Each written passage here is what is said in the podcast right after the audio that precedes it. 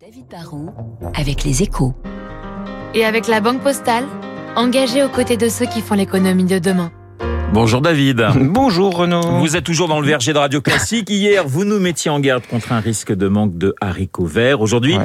eh bien, c'est la crise de la pomme qui vous inquiète. Bon alors euh, Renaud, je vais pas vous faire euh, tout le potager ou tous les vergers, mais c'est vrai que sur les fruits aussi, il y a une crise, hein, c'est incontestable. Et, et si j'ai eu envie de vous parler de pommes aujourd'hui, c'est pour souligner à quel point parfois les mêmes causes ne produisent pas les mêmes effets. Hier, je vous parlais euh, de récolte en baisse de 30 à 40 sur les légumes verts. Eh bien là, la météo a été paradoxalement plutôt porteuse hein, pour les pommiers et la récolte s'annonce très bonne. On devrait pouvoir récolter 1,4 million de tonnes, soit 13% de plus de Pink Lady ou de Golden que, que l'an dernier. Alors, où est le problème, David? Bah, c'est la règle de base en économie. hein. Quand l'offre excède la demande, le consommateur est en position de force et le producteur, lui, en position de faiblesse.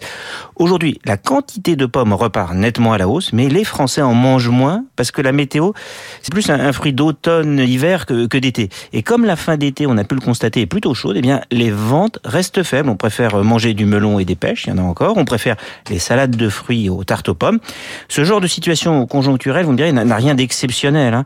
Mais cette année, il y a en plus un paramètre qui change tout et qui pourrait provoquer des ravages, c'est la crise de l'énergie. En quoi la crise énergétique impacte la pomme? Alors moi je l'ai appris hier, mais en fait la pomme n'est pas consommée juste après avoir été récoltée. En fait, si on trouve des pommes toute l'année, c'est pour une raison simple, c'est parce que c'est un fruit qui peut se conserver très longtemps, mais les pommes doivent être stockées dans des chambres froides hermétiques, dans lesquelles très souvent euh, l'oxygène est remplacé par de l'azote. Le, le problème, c'est que ce procédé consomme beaucoup d'électricité.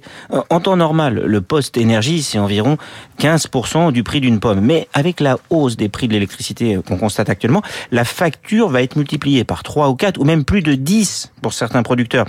Et là, bah, ça va devenir ingérable. Le, prix de vente ne permettra pas de couvrir les simples coûts énergétiques.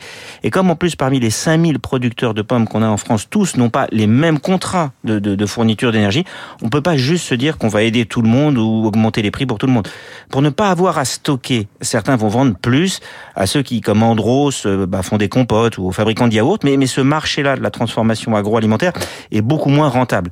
La situation en fait est si grave pour certains qu'on ne peut même pas dire que l'on sauvera tout le monde si on faisait, comme on le disait dans le passé, manger des pommes. Voilà, David Barou et son décryptage. Vous nous parlez de poire demain ou on change de sujet à votre avis Salade de fruits. Eh bien, écoutez, on verra. Le suspense est intenable. Merci David, David Barou, son décryptage. Dans euh, deux minutes, le journal de 8 heures, je vous donne les invités de Guillaume Durand à 8h15 et dans les stars de l'info. euh, Guillaume recevra le général Vincent Desportes pour faire un point sur la situation en Ukraine. Et puis, dans Esprit Libre et comme tous les jeudis, vous retrouverez Franz Olivier Gisbert.